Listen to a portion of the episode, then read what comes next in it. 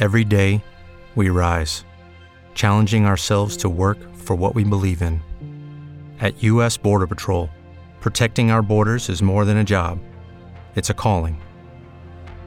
Agents answer the call, working together to keep our country and communities safe. If you're ready for a new mission, join U.S. Border Patrol and go beyond.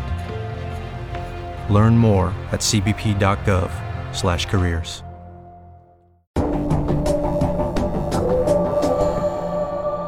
Bueno, las medidas de coerción son instrumentos legales que restringen los derechos personales o patrimoniales de una persona sujeta a una investigación penal. Se trata de disposiciones cautelares que tienen como propósito evitar la sustracción del imputado del proceso para garantizar así su permanencia y perdurabilidad hasta la fase final que es el juicio. Pero la gente a veces tiene la impresión de que solo existe una medida de coerción y es la prisión preventiva. Vamos a hablar sobre este tema y para esto recibimos al importante y reconocido abogado Félix Porte que está con nosotros y a quien damos la bienvenida. Bienvenido Félix, a esto no tiene nombre.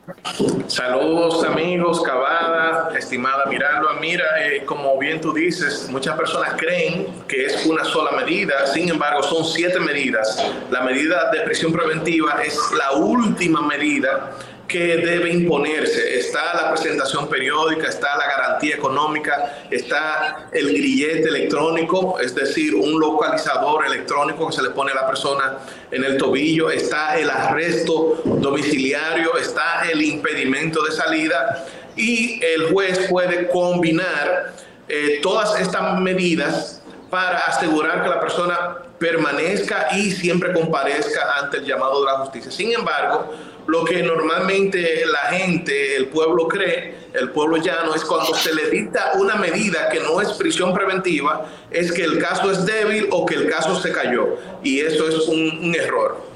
Ya. Eh, ¿En dónde radica eh, eh, ese error de percepción del pueblo? yo siento personalmente y siempre he defendido que la norma es la libertad eso es sagrado para cualquier ser humano, para cualquier ciudadano, que es una categoría un poco mayor que la del ser humano, porque el ciudadano ya tiene deberes y derechos en una sociedad. Ser libre es la norma. Sin embargo, eh, el, el, accionar la praxis, decían los marxistas que es el mejor criterio de la verdad, ha impuesto que la prisión es la norma. ¿A qué se debe eso? ¿Por qué nos hemos ido por ese camino, doctor? Mira, el, tema es histórico, así como tú ves que hay un odio y hay un resentimiento con el tema haitiano, con los haitianos, con que los haitianos practiquen su religión aquí en República Dominicana. Es una situación histórica esta. La situación también es histórica con relación al, entender, a la percepción de que una fianza significa que el caso es débil o que el caso se cayó. ¿Por qué y cuál es el origen? El origen es que recuerda que nuestro Código Procesal Penal es del año 2002. Antes de este año existía lo que era el Código Criminal, el Código de Procedimiento Criminal. ¿Y qué ocurría en ese entonces? Ocurría que si una persona obtenía la fianza, ya ahí, de acuerdo al Código de Procedimiento Criminal anterior, ya ahí básicamente el caso se caía. Y entonces ese es el malentendido que han arrastrado las consecuencias de lo que era eh, que una persona sea beneficiario con la fianza en el Código de Procedimiento Criminal anterior al nuevo código. Y esto no es así en este nuevo código. Recuerda que, por ejemplo, un botón, tenemos el caso de Van Inter. El caso de Van Inter, estas personas siempre asistieron a las audiencias, cuando fueron, encontraron, fueron encontrados culpables, apelaron, eh, la Corte le, negó la, la, apelación, ellos recurrieron en casación y luego de que la Suprema Corte de Justicia ratificara la condena de primer grado, es decir, la condena de 10 años, entonces fue que un juez de la pena ordenó ¿verdad? Que esta persona cumplieran los 10 años de prisión que fueron impuestos tal vez dos años antes. Es decir, que estas personas estuvieron en libertad desde el día 1 hasta el final y no hubo ningún tipo de problema. Date cuenta que ellos fueron, cumplieron y cuando cumplieron salieron de la cárcel sin ningún mayor problema. Ahora, el tema es, eh, estimado, que no solamente debe verse el peligro de fuga, como eh, el riesgo de una persona ausentarse del proceso, distraerse del proceso, no asistir a una audiencia. El peligro de fuga a partir de una resolución del año 2010 que dictó la Suprema Corte de Justicia y el mismo Código Procesal Penal, el peligro de fuga no es solamente tú evadir la justicia, el peligro de fuga tiene que ver también con la potencialidad, la habilidad del imputado de manipular, de obstaculizar la investigación, de intimidar testigos. Y es este, este aspecto que el Ministerio Público ha utilizado para eh, lograr que a esta persona se le dicte prisión preventiva porque hay una, una sensación de que esta persona con su poderío económico, sus relaciones políticas podrían influenciar el camino de la investigación. Y es ahí que recibe el tema, no necesariamente que esta persona tienen o no arraigo, tienen o no negocios, tienen o no familiares, va un poco más allá, que es cuando el Ministerio Público trata de resguardar la investigación, trata de asegurarse de que un imputado no interfiera con la investigación, no manipule al testigo, no lo amenace, y es por ahí que va el asunto. Ahora, una, una pregunta, porque usted no quería entrar en ningún eh, expediente en particular, está en todo su derecho de no responder, eh, pero eh, después de dos años y medios investigándose un caso o un expediente, dos años y medio, no estamos hablando de que empezaron ayer, dos años y medio investigando un expediente, se puede pensar que al cabo de dos años y medio de investigación, donde hay cerca de 20 imputados, puede haber dos personas que traten de desaparecer un papelito o traten de fugarse cuando han informado durante dos años y medio, sabiéndose investigado, que salen del país, que vuelven a entrar. ¿Por qué pesa la prisión en ese caso? Mira, date cuenta, estimado Roberto, que, eh, por ejemplo, otro botón, date cuenta de la forma en que el señor eh, Ángel Locuar se eh, pronunciaba, negaba los hechos, decía que no, no era así, que era, incluso demandó a, la PEPCA, estaba apoderado del Tribunal Superior Administrativo. Y después que a él se le notificó la solicitud de medida de coerción, date cuenta que el día que él se entregó fuera de la Procuraduría, él mantuvo el mismo discurso de que es una persecución, de que no es así, que...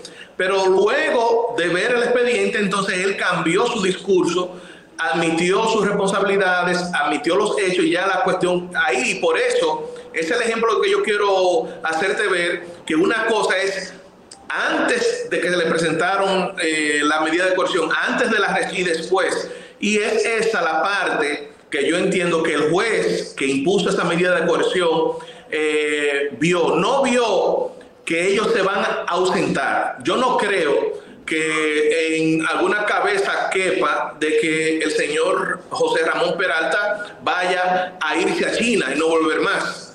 Que el señor Donald Guerrero vaya a irse a otro país y no vaya a volver más, porque ellos tienen eh, intereses, ¿verdad? Económicos, tienen sus familiares, que yo entiendo que para mí los familiares es el mayor arraigo de una persona, y obviamente tienen inmuebles, tienen, tienen un sinnúmero de cosas que son las razones por las cuales tú y yo y Miralba y todos sabemos que en realidad ellos no presentan un peligro de fuga eh, en sentido estricto, ¿verdad? De la palabra, peligro de fuga en sentido estricto. Ahora, el otro aspecto que es que el Ministerio Público resaltó en la medida es que encontraron documentos de la investigación que ellos nunca debieron tener, que existe tal vez la posibilidad de que ellos interfieran con la investigación, que es ahora que en realidad ya el Ministerio Público tiene un plazo de 18 meses para culminar.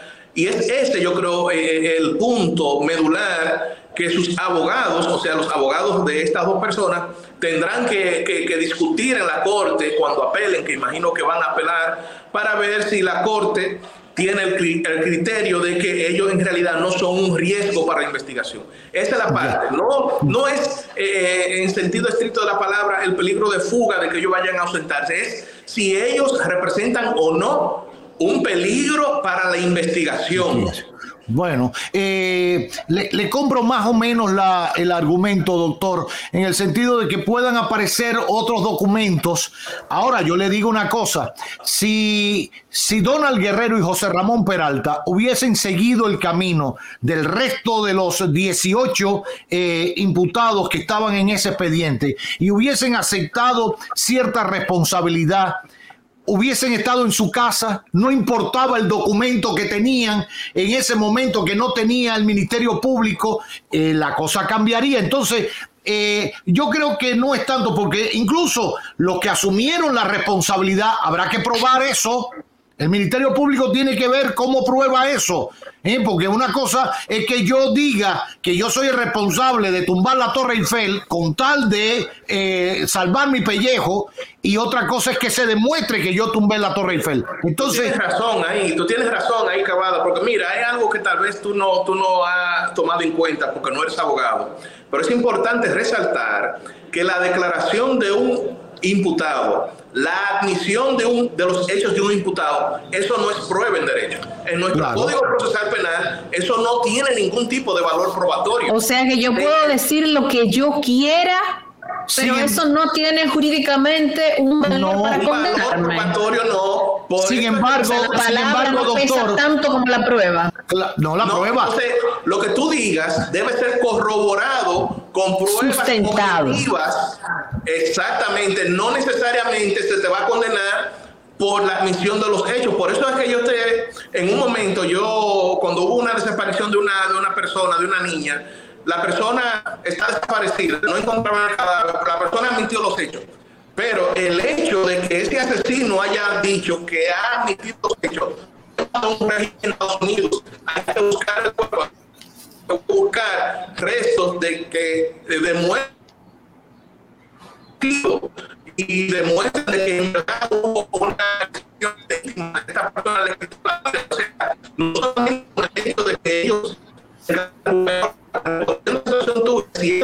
o sea, es decir, el señor y el señor Ramón Peralta hubiesen admitido los hechos, ellos hubieran estado en arresto domiciliario, obviamente, y la razón de esto es, eh, hermano Cavada, que se entiende que la persona que está cooperando con la investigación está ayudando a recopilar pruebas, a recaudar pruebas, a identificarle al Ministerio Público las vías que debe investigar, las vías donde puede encontrar más pruebas y es por eso que las personas que se declaran culpables admiten los hechos, no representan peligro para la investigación porque ellos van a cooperar con la investigación.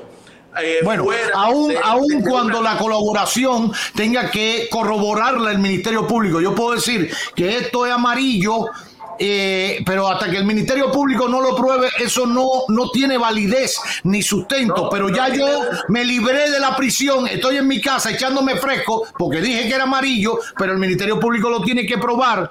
Entonces, mira, mira, eh, mira este caso muy importante que tú haces alusión. Este caso se está dando en el caso de nosotros de Coral con un imputado que se declaró culpable. En los periódicos tú ves el nombre que dice que él devolvió 700, 800 millones, pero ahora mismo ya no hay acuerdo, él no está negociando, él se retiró, es decir, él deshizo el acuerdo que él inicial tuvo y tenía para que el Ministerio Público no le solicitara prisión preventiva. Y él es uno de los oficiales que nunca fue a prisión preventiva en el caso Coral porque supuestamente tenía un acuerdo, pero ahora él ahora ha contratado otros abogados, cambió de abogado, ahora tiene un defensor público y ahora habría que ver porque ya el Ministerio Público ni le va a solicitar una pena benigna y obviamente que él no está colaborando. Entonces habría que ver si el Ministerio Público, si estas personas van a cogerle la cara de, de, unas palabras al Ministerio Público o si van en realidad a ser efectivos. Porque mira, esta es la diferencia de nosotros en Estados, y Estados Unidos. Estados Unidos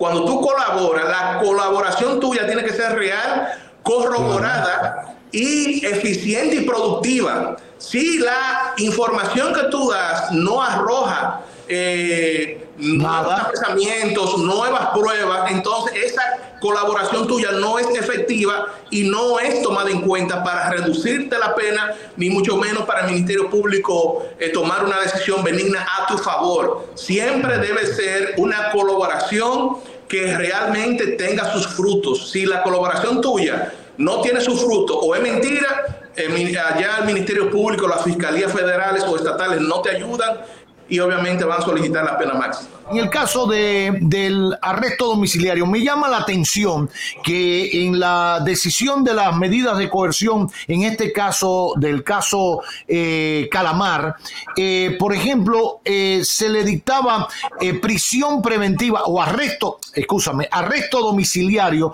a ciertos imputados o a ciertos investigados y a la par se le ponía, como usted explicaba. Every day we rise. Challenging ourselves to work for what we believe in. At U.S. Border Patrol, protecting our borders is more than a job, it's a calling. Agents answer the call, working together to keep our country and communities safe. If you're ready for a new mission, join U.S. Border Patrol and go beyond. Learn more at cbp.gov/careers. puede haber la combinación de varias de las siete eh, medidas coercitivas que existen, eh, se le ponía eh, arresto domiciliario y prohibición de salida del país. No se sobreentiende que si yo estoy en arresto domiciliario no salgo del país. Es una medida mm, preventiva esta, porque se entiende que tú debes respetar el arresto domiciliario, pero el problema que tenemos aquí, hermano Roberto, es que lamentablemente no tenemos suficientes agentes penitenciarios para que estén 24 horas fuera de la casa de la persona que está en arresto domiciliario. ¿Cómo eso trabaja? Rápidamente te voy a explicar. Si tú estás en arresto domiciliario, de la forma que esto trabaja es que el sistema penitenciario, es decir, eh, un agente penitenciario, te visita de una forma aleatoria, sin avisarte, te llaman por videollamadas y esta es la única forma que ahora, hasta este momento, eh, la Procuraduría tiene para eh, asegurarse que esa medida sea... O sea, no hay forma a las 3 de la mañana, si tú te quieres levantar, te levanta y te va. Si ellos no te llamaron al otro día, los dos días, ya tienen tres días que no te llaman, ya tú tienes tres días también yéndote del país. Y es por eso que ellos ponen esa otra medida de impedimento de salida, que si a ti te da por irte, bueno, tú no vas a poder salir del país de una forma legal porque tú tienes un impedimento de salida. Esta es la razón, que básicamente el arresto domiciliario no hay forma eh, humanamente posible para que eh, la Procuraduría a cada una de las personas que tiene arresto domiciliario le tenga tres agentes penitenciarios en tres horarios diferentes que roten y se aseguren que esa persona ciertamente no va a salir del país. Ahora, cuando tú ves que le ponen el grillete electrónico, ya es diferente, porque si la persona manipula el grillete electrónico, lo corta, se le descarga la batería, inmediatamente emite una alerta y, las autoridades se pueden apersonar inmediatamente al lugar. ¿Y, por qué no se dispone eh, de una manera quizás mucho más eh, amplia o masiva la, la, colocación de grilletes electrónicos que es mucho más efectivo, como bien usted dice, para controlar los movimientos de la persona que está bajo medida coercitiva? Mira, esa es una, una situación que deben eh, estudiar el Poder Judicial, los jueces, porque yo entiendo que incluso, mira, el grillete electrónico, no sé si tú lo sabes, tiene también un dispositivo que ahora, a razón de esta situación que pasó con Chantal, si a esta persona, a este señor, para investigarlo o procesarlo, le ponen un dispositivo, un grillete electrónico, y a ella le dan como un brazalete que es un brazalete de pánico, un, botón de pánico, ella estuviera viva. Porque hay el grillete electrónico combinado con un botón de pánico que la misma compañía, la Monitoreos RD, lo tiene y yo entiendo que es esa, esa es una forma eh, proactiva para uno implementar una política criminal en casos de violencia de género que la procuradora debe tomar esto en cuenta, que aparte de de manera preventiva y preliminar poner una orden de alejamiento inmediatamente a la persona ya arrestada en flagrante delito que sacó la pistola, mira, te vamos a procesar, es un proceso, vamos a hacer una investigación, pero mientras tanto, Si tú quieres que te solicitemos medidas de coerción, tú vas a tener que ponerte este grillete electrónico, salir de aquí con un grillete electrónico, darle a la víctima un botón de pánico para que si en el proceso penal pasa algo, ella puede inmediatamente eh, llamar a las autoridades y tú puedas ser localizado, que por ejemplo, ellos lo, lo, programan que si tú te acercas a 500 metros inmediatamente a la persona, o sea, a la víctima, le suena una alerta de que su agresor está a 500 metros. O sea, ellos pueden poner un rango mínimo para que dispare una alerta tanto para la víctima como para el Ministerio Público y el control eh, que está monitoreando esto. Por último, doctor, para no abusar de, de su bondad, y eh, sobre todo porque es horario de comer y yo sé que usted es de, de, buena boca, ¿no? Eh, porque hemos compartido juntos. Eh, pero doctor, eh, a raíz de esta, de esta medida de coerción dictada en su gran mayoría de, de arresto domiciliario, uno de los imputados o de los investigados en este momento recibió varias visitas que se hicieron públicas eh, eh, y, eso generó cierto debate, sobre todo en redes sociales. Eh, ¿Tiene derecho esta persona a recibir visitas estando en arresto domiciliario, a publicitarlas, a publicarlas? ¿Hay límites con eso? ¿Qué dice el Código Procesal? El Código Procesal establece lo que se llama el principio de personalidad de la persecución penal, es decir, si al señor Roberto Cavada le imponen una medida, eso no le puede afectar a Miralba ni a Félix Fortes. La medida no la tienen los visitantes de la persona, la tiene específicamente la persona que está siendo procesada e investigada. Esta es la persona que debe mantenerse en el arresto domiciliario y no salir de ahí. Eso no eh, impide ni prohíbe que él reciba las visitas que quiera recibir o que le visiten, porque aquellas personas que lo visitan no están investigadas, no tienen ninguna orden de un juez que le prohíba su libre tránsito. Quien tiene restringido el libre tránsito es la persona imputada, la persona sujeta a esa medida. O sea que legalmente no se puede hacer nada ahí porque es un derecho que tienen sus visitantes, ¿verdad? Que no tienen sus derechos restringidos. Así que ahí es una politequería barata que no tiene ningún tipo de asidero legal, porque él puede recibir a quien sea que quiera recibir, porque esas personas no tienen ningún tipo de impedimento legal. Entonces sería algo absurdo querer extender esto a sus compañeros de partido, a sus familiares, a sus amistades, a sus allegados. Una última pregunta, doctor. Eh, el proceso de, medida de coerción, sea en prisión, sea en arresto domiciliario, eh, cuenta para la pena final. El arresto domiciliario como tal sí cuenta, estimado Roberto. Si una persona dura en arresto domiciliario tres años y se le condena, por ejemplo, a seis años de prisión, inmediatamente es elegible para la libertad condicional. Es por esto que el arresto domiciliario tiene ese carácter que puede ser computada el tiempo que duró a favor cuando se, si esta persona finalmente resulta condenada porque básicamente está restringida, no puede salir. En vez de cumplir tiempo en la cárcel, lo ha cumplido en su casa con tal vez eh, mayores comodidades, pero date cuenta que tú estás en tu casa, tú mismo, si tú te quedas ahí en tu apartamento, en tu casa, eh, cinco días, diez días, ya tú vas a querer salir. O sea, es una situación eh, propia y natural del ser humano la libertad. Así que si dura un año, ese año va a ser computado como si estuviese en prisión. Ya. Eh, algo más, si esa persona que está en arresto domiciliario se ve obligado a salir de su casa porque tiene una cita médica. Que por si quiere eh, acudir, por ejemplo, a, a, un velatorio de un familiar, murió su papá o su mamá, y que Dios no lo quiera para ninguno de los que están en arresto domiciliario, Hoy que, oye, ¿hay algún tipo de condiciones que ameriten variarle momentáneamente ese arresto? ¿A quién se le solicitaría ese permiso para salir del arresto domiciliario? Mira, es una excelente pregunta. La, cada persona en arresto domiciliario tiene un supervisor del medio libre, tiene su número de teléfono personal, o sea, un agente penitenciario, eh, ellos están en contacto con ese agente penitenciario. Si ocurre una emergencia, una emergencia, ellos pueden perfectamente trasladarse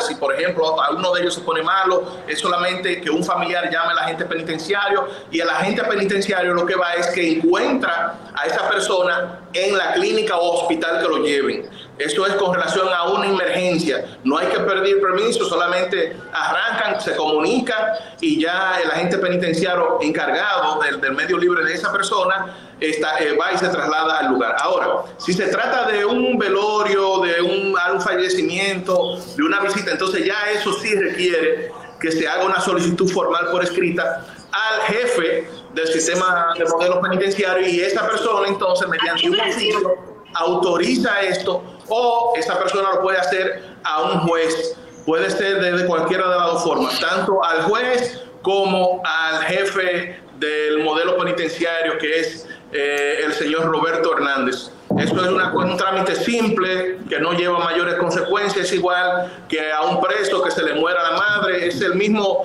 proceso, el mismo trámite, se presenta la documentación de la defunción, de la clínica donde está, se aporta la dirección, eh, el horario donde a que esa, el horario que se pretende visitar. Entonces, lo que hace el modelo penitenciario es que, ok, se autorizó una visita para mañana a las 8 de la mañana, de 8 a 12 te, manda, te mandan una escolta a tu casa, a tu residencia, para que te acompañen en el vehículo de la Procuraduría al lugar donde tú tienes que ir, ya sea a una cita médica o, a una situación que sea un sepelio, un velorio, lo que sea, pero eso se da normalmente. Por ejemplo, el cliente mío, Rafael Núñez de Asa, lo que yo hago es, normalmente, es que yo cojo una agenda médica. Por ejemplo, yo le digo, ¿a quiénes tú quieres ver? O tú tienes que ver, bueno, a mi cardiólogo tengo que verlo en tal fecha, a mi dentista tengo que verlo en tal fecha. Y yo lo que le hago una agenda al, modelo penitenciario diciendo, por ejemplo, en mayo, él el día 15 de mayo a tal hora tiene que ir a tal eh, doctor que es cardiólogo, su oficina está ubicada en tal lugar, teléfono tal.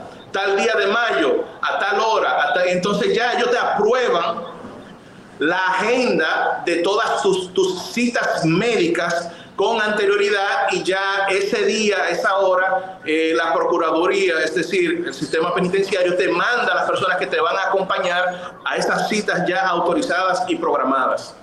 Ya, qué bien. Excelente explicación, excelente eh, argumento para, para que la gente siga entendiendo cómo es nuestro modelo de justicia. Eh, yo creo que en algún momento después, eh, doctor, otro día, debemos hablar de cómo a la hora de impartir justicia, ya sabemos que está vendada, todo lo que sabemos. Sin embargo, cómo en estos tiempos las redes influyen. ¿Por qué se ríe, doctor? Porque sabe, sabe por dónde viene, pero, pero hoy no, doctor. Pero, pero otro día ver cómo el, Ministerio Público mm. está en el derecho de pedir, sobre todo en esta etapa de conocimiento de la investigación y del conocimiento de la coerción, de las medidas de coerción, lo que estime. De hecho, pidió en el caso Calamar, 18 meses de prisión preventiva para todos porque eh, buscaba también que el caso fuera declarado complejo y se doblan todas las cosas cuando un caso es declarado complejo. Ahora,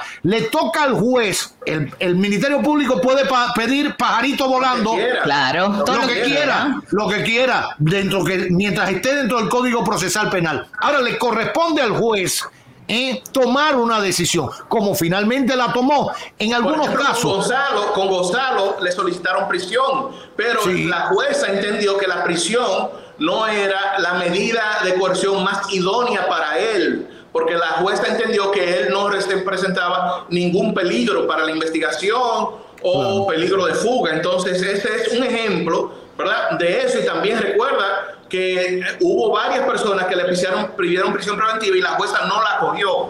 Le dio otra medida que no fue prisión preventiva, porque no todos colaboraron. Las personas solamente se enfocan en el señor Donald Guerrero, el señor eh, José Ramos Peralta y el señor Gonzalo Castillo. Pero hay tres personas más que no colaboraron y que no recibieron prisión preventiva. Prisión preventiva. Pero hay que ver, y habrá que verlo en, en, otro, en, otra, en otro momento de conversación, cómo influye la opinión pública, las redes sociales, los medios de comunicación en la decisión de un juez a la hora de valorar una medida de coerción, ya que estamos hablando de este momento de un caso. Ya no estamos hablando del fallo final, etcétera, sino de este momento. ¿Cómo influye eso? ¿Eso realmente influye o es cosa de, película o de serie de, de, esta de los abogados o de cosas de esta? ¿O verdaderamente hay, hay, hay un resorte importante que, que influye en la decisión de un juez o de una jueza para otorgar cualquiera de las siete medidas coercitivas en un proceso de investigación eh, de cara a un caso. Queda el tema sobre el tapete, doctor. Gracias mil, gracias por su deferencia y por sus buenos aportes para seguir aumentando un poquito la cultura de la gente de cara a los procesos judiciales, para que no juzguen eh, a priori, para que eh, no malinterpreten cuál es el accionar del Ministerio Público, ni mucho menos el de los abogados, que a veces la opinión pública lo juzga ¿Y por qué le está defendiendo a fulana o a ciclano? Bueno, es que todos tenemos derecho a tener un representante y ser defendidos. O sea, nos corresponde. Y si nadie quiere, tiene que venir un defensor público a defendernos ante un juez. Entonces, ese es el trabajo de los abogados.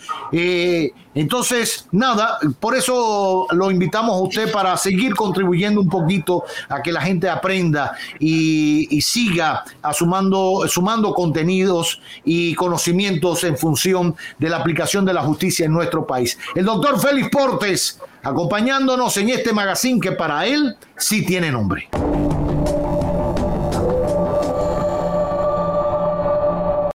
With the Lucky Land slots, you can get lucky just about anywhere. This is your captain speaking. Uh, we've got clear runway and the weather's fine, but we're just going to circle up here a while and uh, get lucky. No, no, nothing like that. It's just these cash prizes add up quick. So I suggest you sit back, keep your tray table upright, and start getting lucky. Play for free at LuckyLandSlots.com. Are you feeling lucky? No purchase necessary. Void where prohibited by law. 18 plus terms and conditions apply. See website for details.